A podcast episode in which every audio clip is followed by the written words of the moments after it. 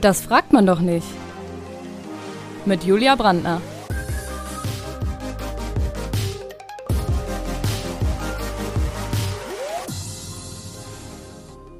Heute mit Reinhard Wagner.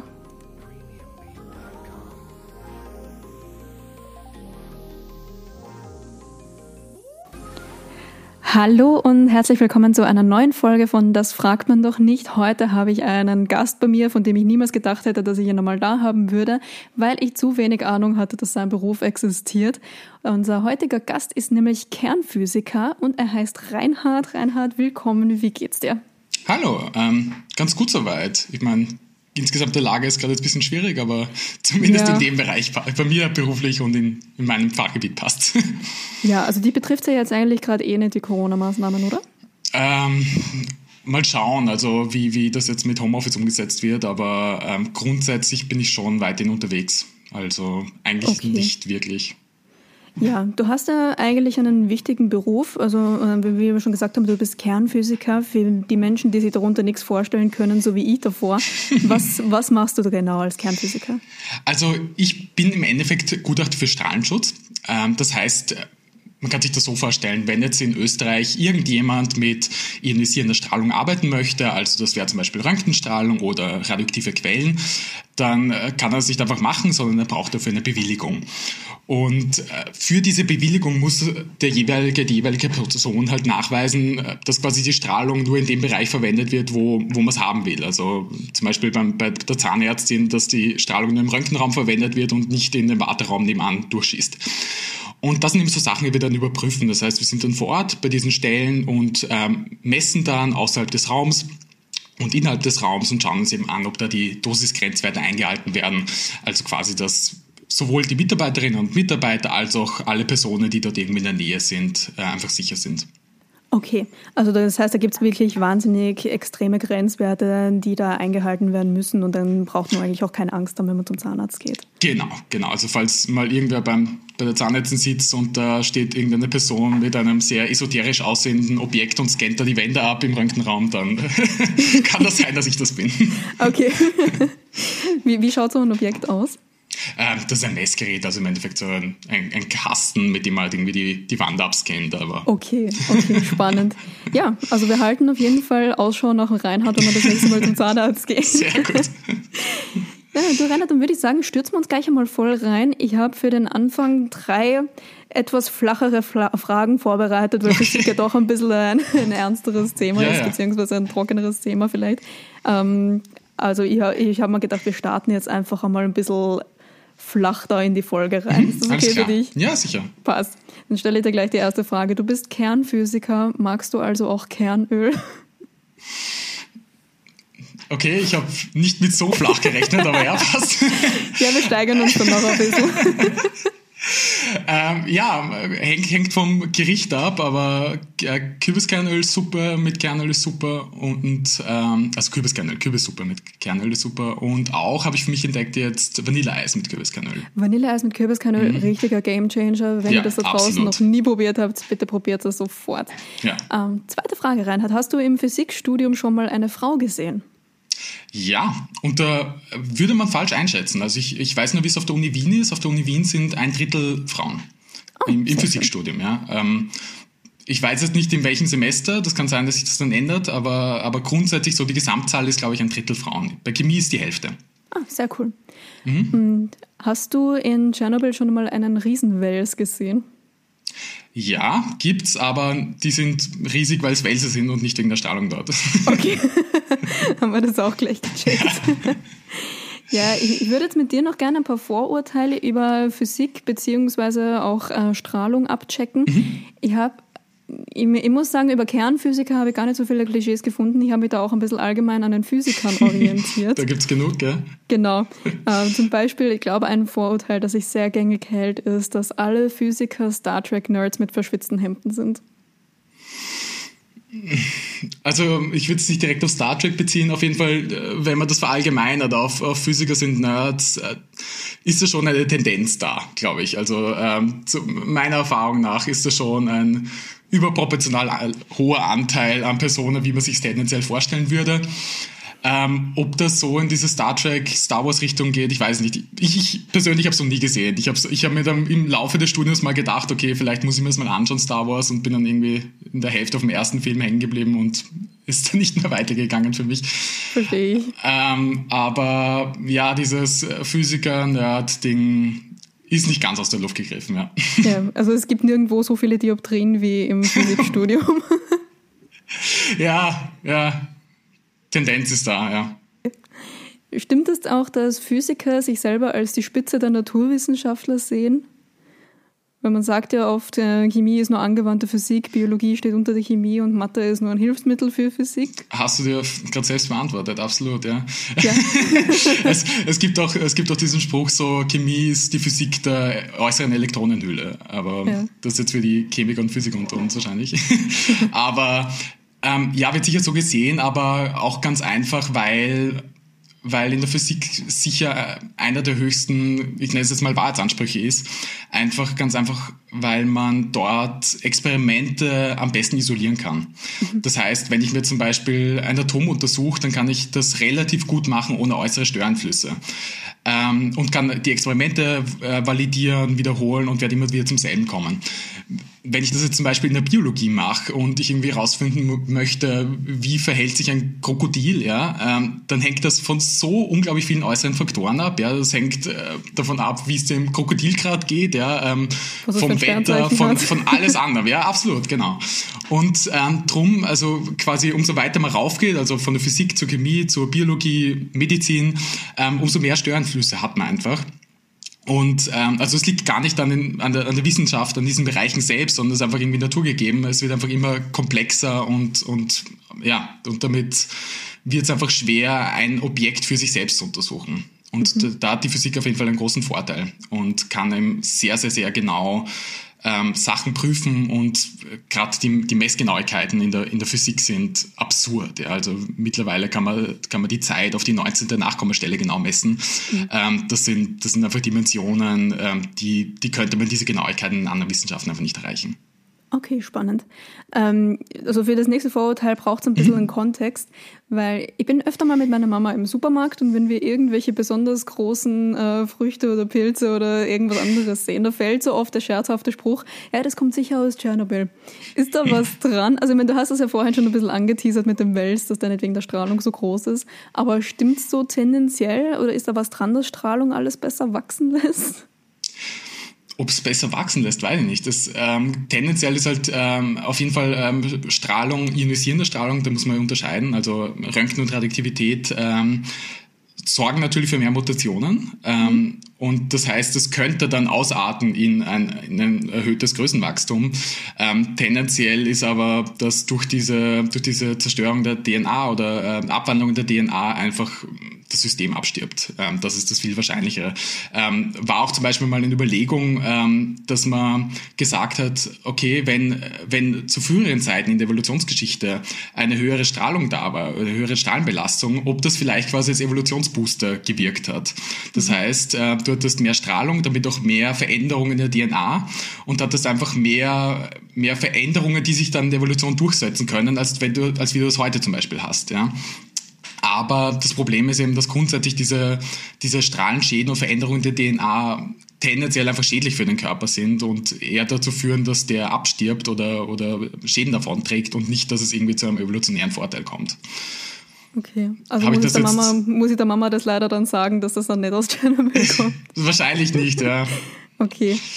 Ja, also ich, ich fand es sehr, sehr verständlich. Ich hoffe, okay. die Menschen da draußen auch. Aber wenn ich es verstehe, bin so ein, ich bin so absolut schlecht in Physik, weil ich hatte auch einfach einen schlechten Physikunterricht in der Schule, muss ich auch ah, einfach ja. sagen. Ja, ja, also ich habe auch nicht Physik studiert, weil ich es in der Schule cool fand. Also auch, auch heute, ich habe ja dann auch, während ich studiert habe, Nachhilfe gegeben, Mathematik und Physik. Also ähm, fand, ich, fand ich einfach nie spannend. Physik war einfach irgendwie so die Anwendungsbeispiele der Mathematik, aber, mhm. aber nicht viel mehr.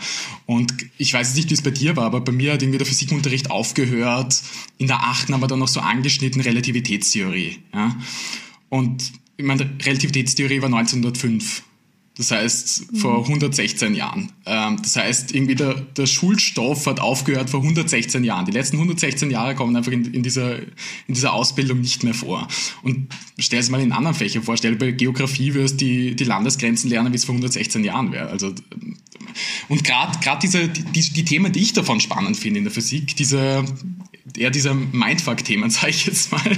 Also eh Relativitätstheorie, ähm, dass Zeit kein absolutes Maß mehr und sowas ist, ähm, die kommen eigentlich gar nicht vor. Ja? Und das finde ich schade oder fand ich schade. Aktuell habe ich jetzt mitbekommen, wird der Lehrplan besser und schon mehr auf diese Themen eingegangen. Aber da wäre auf jeden Fall großes Potenzial, dann noch was zu verbessern. Ja, auf jeden Fall. Das wäre nämlich meine erste Frage an dich gewesen, wie du den Physikunterricht in der Schule gefunden hast, aber das hast du jetzt eh schon sehr, sehr gut beantwortet. Aber was hat dich dann eigentlich von der Physik dann schlussendlich fasziniert? Ähm, eh wie schon gesagt, also eher diese, diese bizarren Konzepte, also alles, was irgendwie mit unserer Intention irgendwie nicht mehr beantwortbar ist. Ja? Also mhm. ähm, Dimensionen, die es im Weltraum gibt, also diese Größenordnungen, die man irgendwie nicht mehr fassen kann. Auch gerade in der Kernphysik, also diese Energiemenge, die dahinter sind, diese Anzahl an Atomen, die es gibt, ja? diese Vergleiche, diese coolen, die äh, die es da gibt. Ähm, und das fand ich irgendwie so spannend, so dass die Welt eben nicht so ist, wie wir uns das vorstellen oder wie es eben in unserer Alltagserfahrung, wie wir es wahrnehmen. Und da habe ich mich dann eher schon in der Schule damit beschäftigt, aber halt quasi außerhalb des Physikunterrichts. Hm, okay. Und ähm, genau, und ich habe ich hab mir dann irgendwie meine Themen gesucht. Also in der achten konnten wir damals, hat das geheißen, äh, Fachbereichsarbeit äh, eine schreiben. Die habe ich dann zum Beispiel über Kernwaffen geschrieben ähm, und habe mir dann quasi so dann meine Themen gesucht, die mich interessiert haben. Okay. Ähm, also was glaubst du, wie würdest du oder wie könnte man jungen Menschen Physik näher bringen? Was jetzt eher schon die Pädagogik. Ähm, da habe ich eigentlich Liebe Grüße an Clemens Kafka. ja, absolut, genau. Ja, voll. Also gut aufpassen jetzt, indem ich keine wirklichen Tipps geben kann, äh, kenne ich mich zu wenig aus. Ähm, ich glaube einfach, dass man weg von diesem Ding muss, einfach nur der Physik irgendwie zu sehen als äh, Beispielpool der Mathematik. Ähm, und nur dieses Rechnen, ja, oder auch diese Experimente, die man aber macht, ja, dass man irgendwelche Stromkreise zusammensteckt, mhm. fand ich einfach wirklich langweilig. Ähm, sondern eher auf diese, auf diese allgemeinen Fragen eingehen. So, so klar, ja, man kann über die Realitätstheorie sprechen, was jetzt die Formeln dahinter sind, aber eher darauf eingehen, was bedeutet das jetzt? Ja? Mhm. Was heißt das jetzt für uns, dass eben diese Zeit, wo wir immer geglaubt haben, dass irgendwie so ein absolutes Maß auf einmal das nicht mehr ist? Ja? Oder was bedeutet ähm, die Quantenphysik, wie die funktioniert jetzt auf einmal für uns? Ja? Dass sozusagen ein Experiment davon abhängig ist, wer das macht oder wer sich das anschaut oder ob man überhaupt hinschaut oder nicht. Ja? Also wenn man eher auf diese allgemeineren Sachen eingeht, ähm, ich glaube, das wäre ein besserer Zeitpunkt, dass man erst einmal quasi das Interesse an der Physik weckt und dann äh, im Studium rechnet man eh noch genug. Ja. und im Matheunterricht sonst auch noch. Eben, eben. Ja. Weil, weil wir gerade so beim Schulthema sind, ähm, ich muss nur eine Sache noch aufbringen, die mein Chemielehrer immer gesagt hat. Einfach weil es mich interessiert, ob du das auch so siehst. Mein Chemielehrer, der hat sich immer ur über die Formulierung Radioaktivität tritt aus aufgeregt, weil er gemeint hat, Radioaktivität ist eine Eigenschaft, die kann nicht austreten. Triggert dich sowas auch so sehr?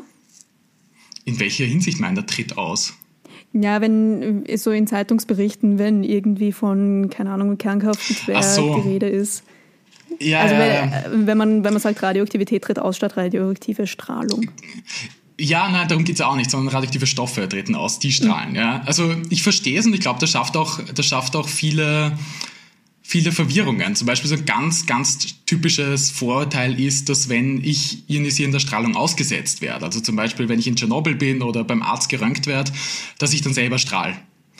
Ähm, das ist, glaube ich, ein ganz, ganz häufiges Vorurteil und äh, stimmt einfach nicht. Also wenn ich beim Zahnarzt irgendwie ein Panoramaröntgen bekomme, dann natürlich werde ich in dem Moment durchleuchtet, aber sobald die Strahlung abgedreht wird, strahle ich selbst nicht mehr weiter. Okay. Und ähm, genau dasselbe bei, bei radioaktiver Strahlung, ähm, was da vielleicht zur Verwirrung führt, weil zum Beispiel die Feuerwehrleute in Tschernobyl, die da irgendwie die, die ganze Nacht diesen Brand gelöscht haben, ähm, die haben die ganze Nacht über natürlich diesen Rauch eingeatmet, weil sie es nicht besser wussten und diesen Ruß und diesen Staub und die radioaktiven Partikel.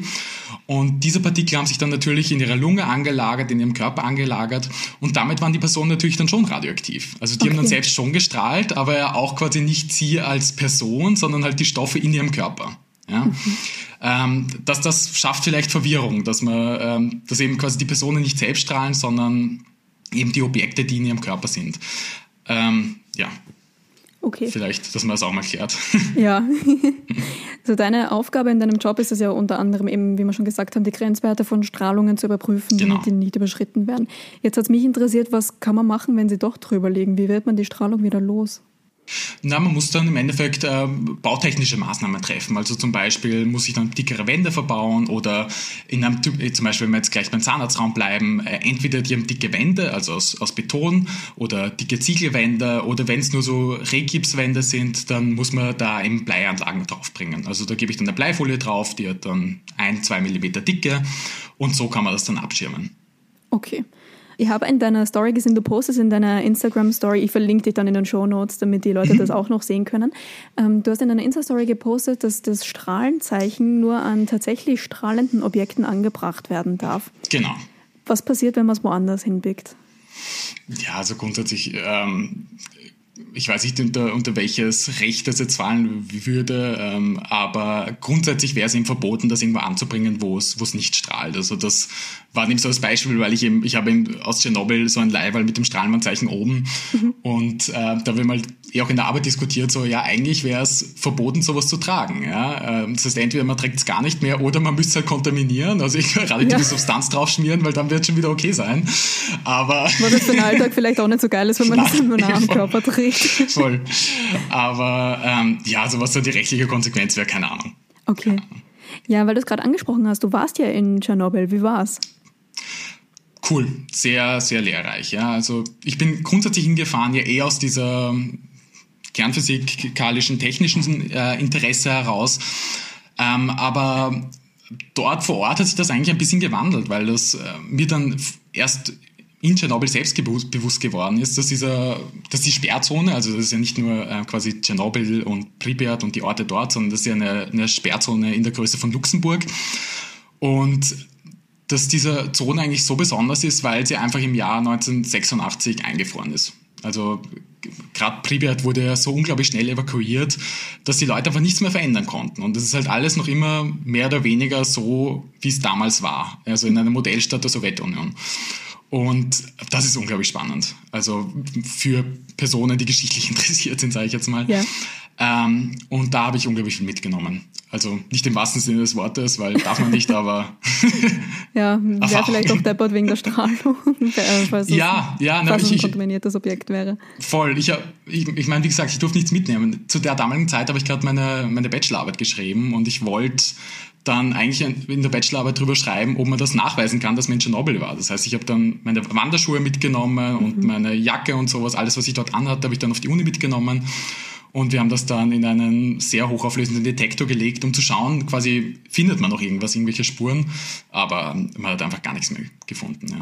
Ah, okay. Also so gefährlich kann es ja eigentlich nicht sein.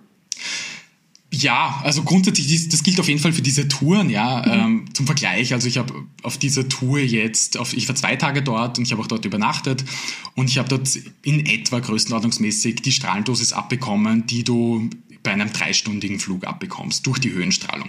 Quasi wenn du fliegst, bist du höher, ähm, äh, höher und damit betrifft dich die Strahlung aus dem Weltraum schon stärker. Ähm, und das heißt, das, die, dieser Tschernobyl-Besuch entspricht circa drei Stunden Flugdauer. Und okay. Das heißt, dadurch bei, bei so einem Flug wird keiner sagen, der ist gefährlich wegen der Strahlung. Darum würde ich jetzt auch sagen, in, in Konsistenz, dass eben dieser Besuch in Tschernobyl nicht gefährlich ist. Aber ähm, das gilt eben, wie gesagt, für diese Touren, wo die Routen sehr genau festgelegt werden. Ansonsten gibt es in dieser Sperrzone natürlich immer noch Bereiche, ähm, wo, wo einfach dauerhaftes Leben nicht sinnvoll oder möglich ist, ja, mhm. weil dort immer noch genug Orte sind, die einfach wirklich sehr kontaminiert und verstrahlt sind. Ja. Ist die Höhenstrahlung nicht eine andere als die radioaktive? Ähm, ja, da, müß, da müssen wir jetzt äh, generell, das ist eine, auch genauso eine Art von elektromagnetischer Strahlung, nennt man das. Ist ein bisschen höher energetischer als äh, Röntgenstrahlung und Gammastrahlung, also diese radioaktive Strahlung, aber wirkt grundsätzlich gleich auf den Körper. Okay. Wie, ab welcher Strahlenbelastung quasi kann man was spüren im Körper oder ab wann wird es gefährlich? Ähm, ab, das ist das Spannende, also wirklich deterministische Effekte, also wo du wirklich im Körper was spürst und klinisch nachweisen kannst, also zum Beispiel diese Strahlenkrankheit, kriegst du ab circa der 400-fachen Jahresdosis ähm, innerhalb von ein paar Tagen. Also wir, wir sind der Durchgehensstrahlung ausgesetzt, ja, weil der Boden strahlt, die Wände strahlen, unser Essen strahlen, wir selber auch. Ähm, also das ist grundsätzlich was ganz Natürliches. Und das heißt, über das Jahr äh, kriegt man da einfach durch diese natürlichen äh, Quellen eine gewisse Dosis ab. Und ähm, das heißt, um wirklich was Deterministisches zu spüren, müsstest du innerhalb von ein paar Tagen so viel abbekommen, so eine Dosis abbekommen, wie du sonst eben in 400 Jahren abbekommst. Ab dann spürst du dann wirklich äh, Effekte, kriegst eben die Strahlenkrankheit, die wird schlecht, ähm, verlierst deine Haare, übergibst dich, ähm, aber hast bei dieser Dosis immer noch sehr, sehr gute Überlebenschancen. Wir haben ja im Vorgespräch darüber geredet, über die Serie Tschernobyl, die du ja auch gesehen hast. Genau. Ähm, da haben, haben sie ja auch die Strahlenkrankheit porträtiert. Wie realistisch ist das für dich? optisch ein bisschen übertrieben, also so wie der da liegt mit nur mehr Hautfetzen runterhängen und sowas, ist, ist vermutlich ein bisschen übertrieben, aber grundsätzlich ist es sicher einer der, der grausigsten Arten zu sterben, weil man ähm, doch um die 30 Tage noch lebt, auch wenn man eine, eine hohe Strahlendosis abbekommt und dann einfach mit der Zeit multiples Organversagen hat, ähm, die Haut löst sich, ähm, also es ist, es ist keine, keine schöne Art und äh, ab einer gewissen Dosis kann man halt auch nicht mehr, nicht mehr helfen und das heißt, da wird dann nur mehr geschaut, dass der Patient oder die Patientin das möglichst schmerzfrei übersteht, aber man kann eigentlich nicht mehr wirklich was für sie tun. Mhm. Ja, das, also das hat mich eben auch so richtig fasziniert in dieser Serie. Aber wie, wie realistisch findest du sie generell? Findest du sie gut dargestellt? Ja, also ich habe mich, ich hab mich lange dagegen gesträubt, sich, mir, an, sich mir anzuschauen. Das werden sicher einige kennen, ähm, was ich Anwältinnen, die sich Anwaltsserien anschauen, sich denken, um Gottes Willen, ja, oder Ärztinnen, die sich eine Arztserie anschauen. Und darum habe ich mich immer ein bisschen dagegen gesträubt, aber ich mich dann irgendwann mal überwunden und war dann eigentlich positiv überrascht. Mhm. Ähm, also natürlich ist es ein Film, es muss irgendwie ein bisschen dramatisiert werden, dass, dass man eine ganze Folge macht, wo sie halt irgendwie diese Tiere erschießen und die, die Evakuierung irgendwie so im Nebenbei erledigt wird. Ja, das aber, hat mich auch fasziniert. So eine ganze Folge Hunde erschießen, aber so, so in zwei Minuten wird die ganze Stadt evakuiert. Genau, genau. Aber ja, ich, ich will jetzt auch nicht zu viel spoilern. Ich meine, ja, gut, genau. man kann es nicht spoilern, es ist schon passiert, aber, genau. aber zumindest in die Serie selbst, was man sieht, ja. Ja, aber sehr, sehr gute Serie. Schaut es euch gerne an da draußen, wenn ihr das noch nicht gesehen habt.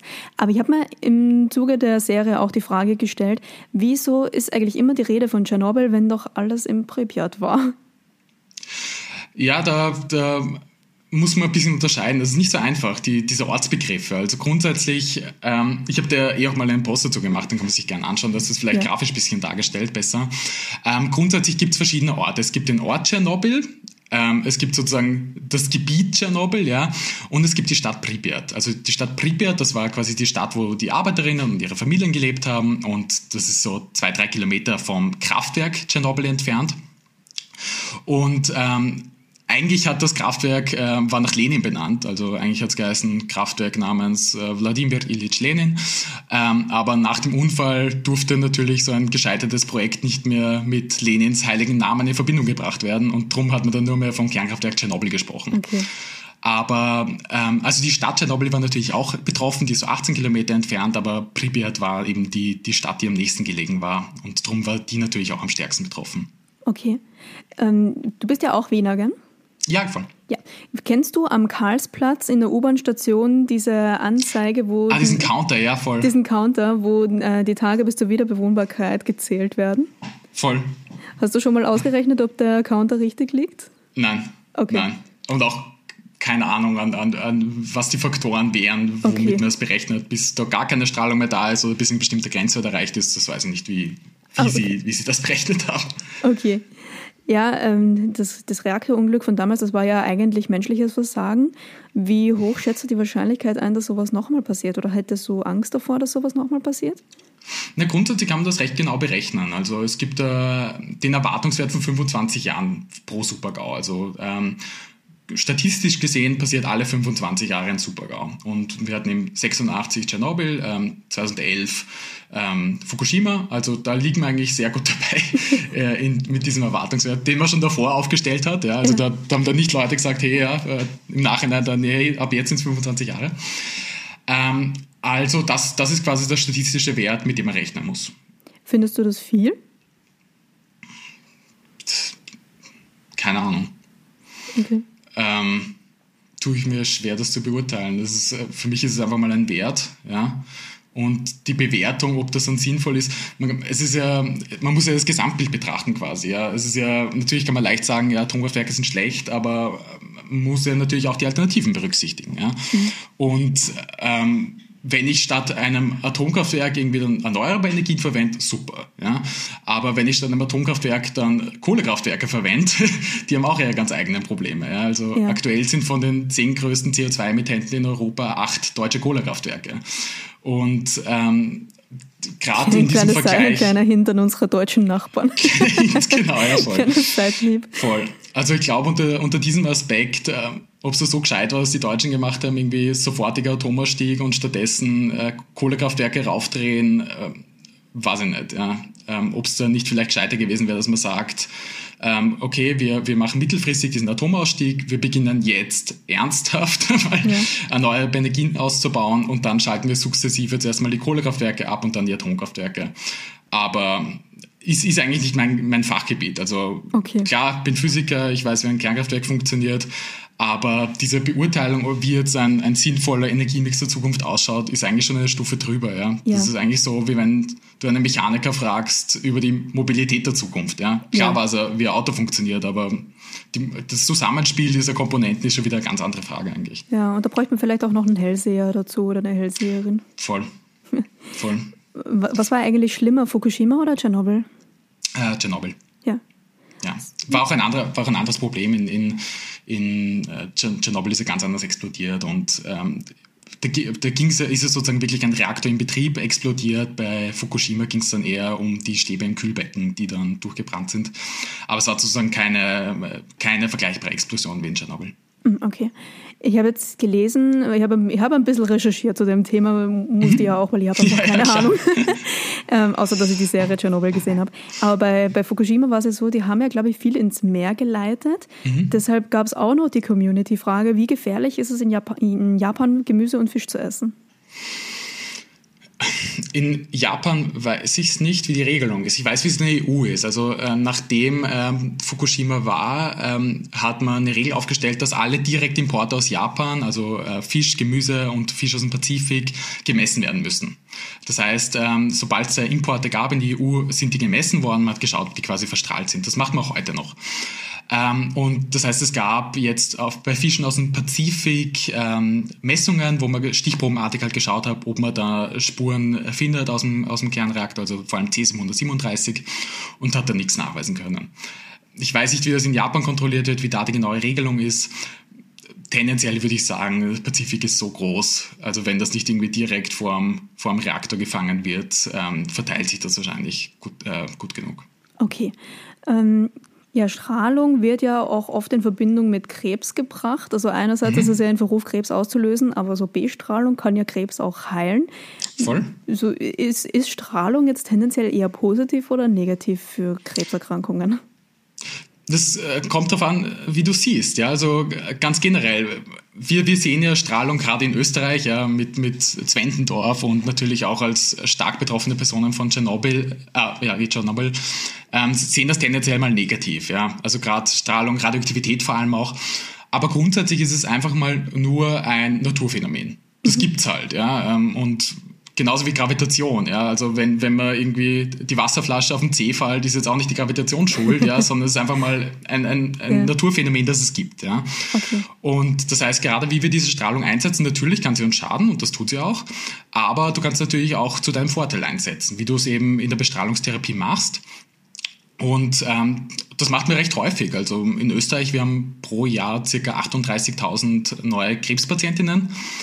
Und ähm, so 16.000 davon werden auch mit Bestrahlungstherapie behandelt. Ja? Und mhm. so Kategorie 45 Prozent kann man damit heilen. Also das ist wirklich eine mega super Technologie und hat auf jeden Fall schon mehr Menschenleben gerettet als verursacht. Okay.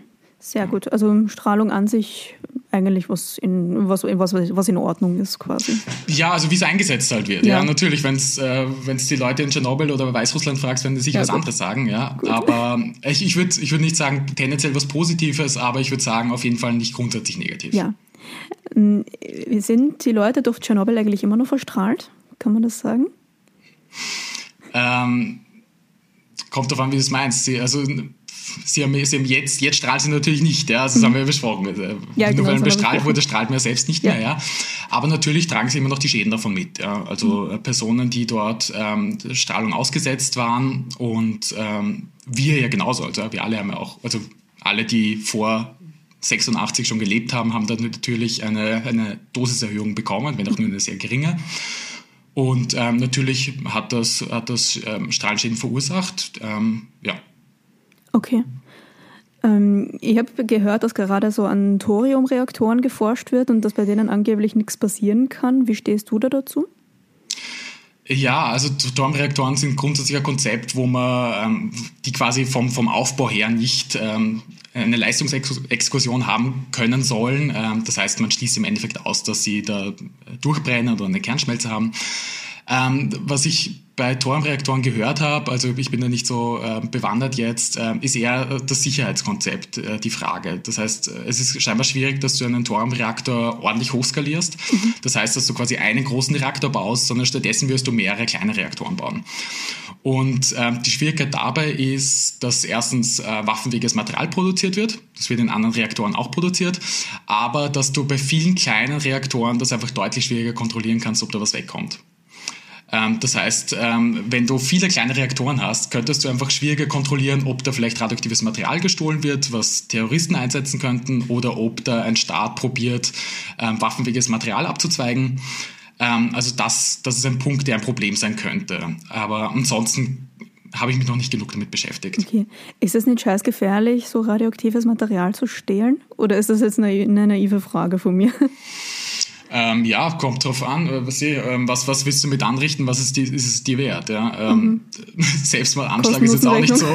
Genau, Selbstmordanschlag ist jetzt auch nicht so selbstschonend, ja. Aber ja, äh, es geht halt dann, je nachdem, was das in, in deren Person ein höheres Ziel ist. Ja. Also gerade was so ähm, Terrorismus betrifft, ist das Szenario, dass sie eine Atombombe bauen, ähm, hat keine Relevanz. Ja. Das ist einfach das Material dafür zu bekommen, also waffenfähiges Uran zu bekommen, ist einfach zu, zu aufwendig und zu komplex, sondern da geht es eher darum, um so Dirty Bombs nennt man das. Das heißt, du nimmst dir einfach eine irgendwas Radioaktives, ja, am besten sehr aktiv und baust dann quasi irgendeine normale Bombe dazu und das Ziel ist einfach, dass du diese radioaktive Quelle möglichst zerstäubst und ein möglichst großes Gebiet kontaminierst dafür. Und ähm, das ist quasi so ein realistisches Bedrohungsszenario, was auch äh, geübt wird von Einsatzkräften ähm, weil das eine Option wäre für so einen Anschlag. Mhm. Äh, könnten eigentlich Atombomben die Welt zerstören? Ja, ja, mehrfach. Also, das ist jetzt nicht das, also seit, seit dem Kalten Krieg ist das jetzt eh schon weiter zurückgegangen. Ähm, bis so in die wenn ich jetzt 50er, 60er Jahre war da, hat man Atombomben irgendwie verwendet, so zum Vergleich, wer hat den größeren, ja, oder ja. wer die größere in dem Fall. Ähm, also irgendwie, dann ist man einfach raufgegangen und hat geschaut, dass man eine möglichst große Bombe baut. Ähm, seitdem hat sich das jetzt ein bisschen gewandelt. Also jetzt schaut man nicht mehr so drauf, dass man eine, eine Bombe mit möglichst großer Sprengkraft hat, sondern jetzt schaut man, dass man möglichst kleine hat, ähm, die aber strategisch gut treffen. Ja, also es geht jetzt gar nicht mehr so darum, dass du eine große Bombe hast, sondern wie bringst du sie sozusagen ins gegnerische Gebiet. Mhm. Ähm, das heißt, äh, die Atombombe ist das eine, das zweite ist das Trägersystem, also die Raketen, die man dafür braucht. Das sieht man jetzt eh zum Beispiel in Nordkorea. Also Nordkorea hatte schon die Atombombe, scheinbar auch die Wasserstoffbombe dürften sie mittlerweile haben. Und ähm, was jetzt eben machen sie diese Raketentests. Das hört man eh immer alle paar Monate. Nordkorea hat wieder einen Raketentest gemacht ins japanische Meer. Da geht es eben genau um solche Raketensysteme, die man dann mit Atomwaffen bestücken könnte. Mhm. Ja, spannendes Thema. Ähm, Habe ich mir jetzt natürlich auch zu wenig reingelesen. Das war jetzt, auch, das war jetzt voll die spontane Frage, die mir einfach gerade gekommen ja, ja, klar, ist. Kein, kein Problem. Ich würde dann einfach noch eine Community-Frage stellen. Ich glaube, ja, die, die, macht eher noch einmal ein ziemliches Thema auf. Und zwar ist es die Frage, die mit Abstand am häufigsten gekommen ist. So, dass Strahlung ja eigentlich oft als Ursprung allen Übels gesehen wird. Wie gefährlich ist Strahlung wirklich und wovor müssen wir uns im Alltag fürchten? du beziehst dich jetzt auf so Fragen mit äh, Handy, 5G, Mikrowellen. Mikrowellen. Ja, ja, voll. Äh, voll. Muss ich Angst haben, dass mich meine Mikrowelle umbringt? Ja, nein, äh, gute Frage, weil, weil das auch so ein Punkt ist, wo es einfach häufig Missverständnisse gibt. Und, und klar, woher sollen es die Leute wissen? Ja? Also für viele ist der Unterschied zwischen Röntgenstrahlung und Handystrahlung der Begriff. Ja? Ähm, also ganz grundsätzlich alle diese Strahlungsarten, Röntgen, Radioaktivität, ähm, sichtbares Licht, Mikrowellen, Handystrahlung, sind grundsätzlich alles elektromagnetische Wellen, nennt man das. Ja? Also den Begriff müsst ihr euch nicht merken, nur es handelt sich grundsätzlich um dasselbe. Und das, was sie unterscheidet, ist die Energie, die sie haben. Also Energie kannst du dir zum Beispiel vorstellen bei einem Ball, wie fest du ihn wirfst. Ja? Macht dir einen Unterschied, ob du quasi einen Ball nur schubst oder, oder irgendwie beim Völkerball ordentlich draufbrennst. Ja? Ähm, also ein Ball mit höherer Energie kann auch mehr Schaden anrichten. Und drum unterteilt man eben diese Strahlungsarten nach ihrer Energie. Man sagt dann zum Beispiel, ähm, Strahlung mit Energien zwischen Energie X und Energie Y nennt man Röntgenstrahlung, mit Energie zwischen Y und Z heißt das dann Gammastrahlung und so weiter. Ähm, Vielleicht, dass man es besser versteht, googelt einfach mal elektromagnetisches Spektrum. Auf Wikipedia, dort findet ihr eine Grafik dazu. Ähm, da ist das dann angegeben mit der Wellenlänge. Das hängt mit der Energie zusammen. Also je kürzer die Wellenlänge, desto höher die Energie. Und da sind dann einfach quasi diese Bereiche angegeben, in welchem Energiebereich man von welcher Strahlungsart spricht.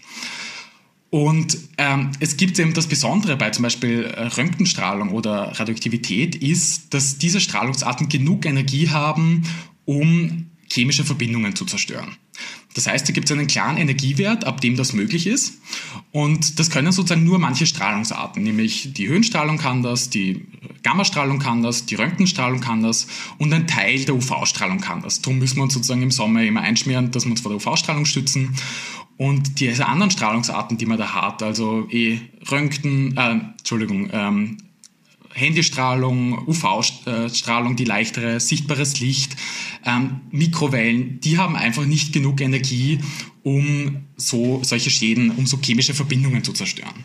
Das heißt, was man untersucht bei, bei Handystrahlung zum Beispiel, wo man überlegt, ob das gefährlich sein könnte, ist, dass ähm, zum Beispiel die Mikrowellenstrahlung, wie man sie jetzt auch äh, für, Handy, für die Handys verwendet, also zum Beispiel 5G befindet sich im Mikrowellenbereich, dass die eben ähm, Gewebe rund ums Ohr zum Beispiel erhitzen.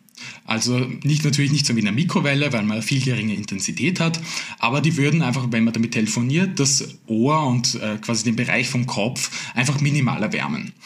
Und es ist eben so, dass manche chemische Prozesse temperaturabhängig sind und quasi anders funktionieren könnten, wenn die Temperatur ein bisschen höher ist.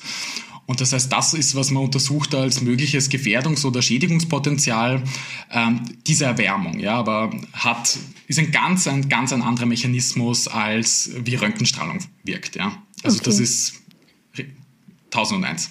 Also, also man hat im Wesentlichen äh, blöd runtergebrochen Angst davor, ein warmes Ohr zu kriegen. Ja, Okay. Also für alle, die sich da draußen vor 5G fürchten, es ist tatsächlich unbegründet. Und im Winter wahrscheinlich sogar extrem angenehm, oder? ja, es geht um eine andere Erwärmung. Es ist nicht, wenn ja. du Thermophor Ohr hast, sondern weil es natürlich auf molekularer Ebene das erwärmt. Mhm. Aber, Was ist da der ähm, Unterschied? Naja, das eine ist quasi über thermische Übertragung ich glaube, das wird jetzt fachlich zu weit ins, okay. ins Detail gehen. Können wir mal okay, einen eigenen Podcast dazu machen. Ähm, aber genau, das ist einmal ganz wichtig, dass eben ähm, diese Röntgenstrahlung, Radioaktivität äh, durch ihre, durch die Zerstörung von chemischen Verbindungen einfach ganz, ganz anders wirkt als diese normalen Strahlungsarten, die wir sonst verwenden. Und eben zum Beispiel sichtbares Licht äh, ist genauso eine Art der elektromagnetischen Strahlung. Ja? Ähm, und irgendwie, das wird irgendwie als äh, von allen äh, hoch gelobt und in der Esoterik auch als, als Wundermittel verwendet. Aber die niederenergetischere Handystrahlung ist auf einmal das Teufelswerk, ja. ja, mit Logik haben es nicht alle Menschen so, muss man leider sagen. Naja, will ich, will ich gar nicht so sagen, sondern äh, ich glaube, es ist einfach ein Informationsdefizit da. Ja, also ich habe das irgendwie gemerkt, äh, eh während eines Studiums schon, wenn man dann irgendwie mit Freundinnen und Freunden diskutiert beim Fortgehen, dass diese Thematik eigentlich extrem viele unglaublich spannend finden. Also eh, Kernphysik, Strahlungsphysik. Ähm, aber es ist einfach extrem wenig Angebot da, dieses da irgendwie aufzuklären oder dass sich Leute da irgendwie easy, easy ähm, Informationen holen, ja, wenn es nicht gleich extrem technisch werden soll. Und das war jetzt irgendwie auch der Grund, warum ich jetzt äh, eben diesen meinen Kanal gestartet habe oder eher jetzt in diese Richtung gehe, ähm, weil für mich irgendwie Corona gezeigt hat, dass wenn ein Informationsbedarf da ist, dann wird er gefühlt, ja. Mhm. Und aktuell wird er eben sehr gefüllt von der Esoterik und äh, Verschwörungstheorie, Sparte und das will ich einfach nicht. Das verstehe ich gut. und irgendwie, was Corona irgendwie auch gezeigt hat, dass man irgendwie, glaube ich, schon präventiv dagegen arbeiten muss, weil in der Krisensituation selbst aufzuklären, ist dann einfach schon zu spät. Ja. Und darum schaue ich da eben, dass ich jetzt probiere, ähm, solche, solche Thematiken irgendwie wissenschaftlich fundiert und möglichst low-key irgendwie zu übermitteln, weil eh klar, irgendwie am, am, am Abend nach der Arbeit braucht will sich jetzt auch keiner mehr irgendwelche Formeln reinhackeln, ja. Ähm, ja. Aber genau, das war irgendwie die Intention dahinter. Mhm. Sehr, sehr gut. Ähm, dann verlinkt mal auf jeden Fall deinen Kanal in den Show Notes. Folgt ja, auf gern. jeden Fall den Reinhard auf Instagram. Postet auch immer sehr, sehr spannende Tschernobyl-Stories und da habe ich dich ja eigentlich drüber entdeckt und das finde ich, find ich sehr schön, dass du hier auch heute da bist und ich glaube, dass die Leute aus dem Podcast hoffentlich auch sehr, sehr viel gelernt haben. Voll. Ich glaube, es war genug Stoff für die Vorlesung heute. Ja. Zum Glück habe ich nicht gesagt, dass es nicht prüfungsrelevant ist, sonst hätten die Leute schon längst abgeschaltet. Ja. Aber ja, das sind so die magischen drei Worte im Studium. Absolut. Gell? Also zwei Worte. Klassiker. Ja. ja zum Glück habe ich nichts mit Mathe studiert. Ähm, äh, du, ähm, möchtest du noch irgendein Vorurteil, das in der Physik herrscht, noch aufklären oder irgendeine Falschbehauptung, die dich aufregt?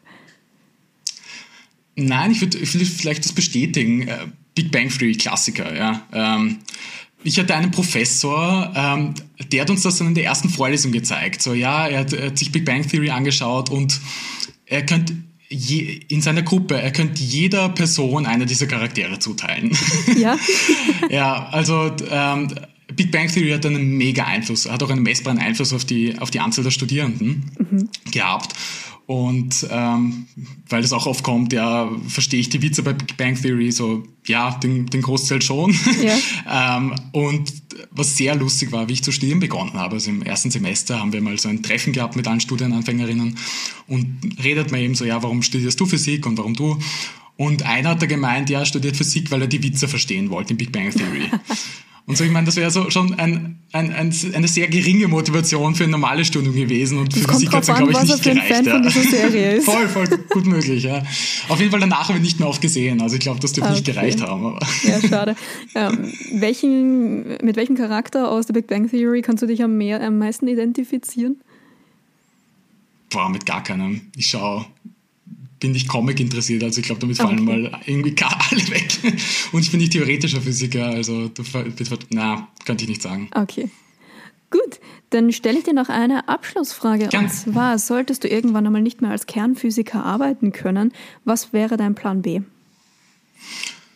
Ähm, naja, studiere jetzt gerade Medizinphysik auf der, hm. auf der Med-Uni. Ähm, das heißt, da geht es dann eher um die medizinische Anwendung von Strahlung, also eh genau wie wir gesagt haben, schon Krebstherapie und sowas. Also ich glaube, das wäre ein guter Plan B.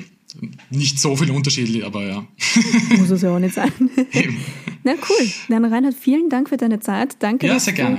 Du, ich hoffe, du hast jetzt nicht so viel von deiner Vorlesung verpasst was du da dich ausgeklingt hast. Das, das geht sich gut aus. Perfekt. Dann danke für diese Einführung in die Kernphysik. Ich hoffe, ich hoffe, da draußen habt ihr es auch alle verstanden und seid jetzt auch ein bisschen Physik interessierter. Ja, falls nicht, einfach gern direkt schreiben, dann, dann schauen wir da. Genau, wir verlinken Reinhards Instagram-Kanal auf jeden Fall in den Show Notes und es würde mich sehr, sehr freuen, wenn ihr ihm folgen würdet, weil er hat einen sehr, sehr coolen Kanal, der viel mehr Follower verdient hätte. Reinhard, vielen Dank, dass du da warst. Ich habe mich sehr, sehr gefreut. Ich mich auch, danke. Danke. Und euch da draußen auch noch einen schönen Tag. Tschüss.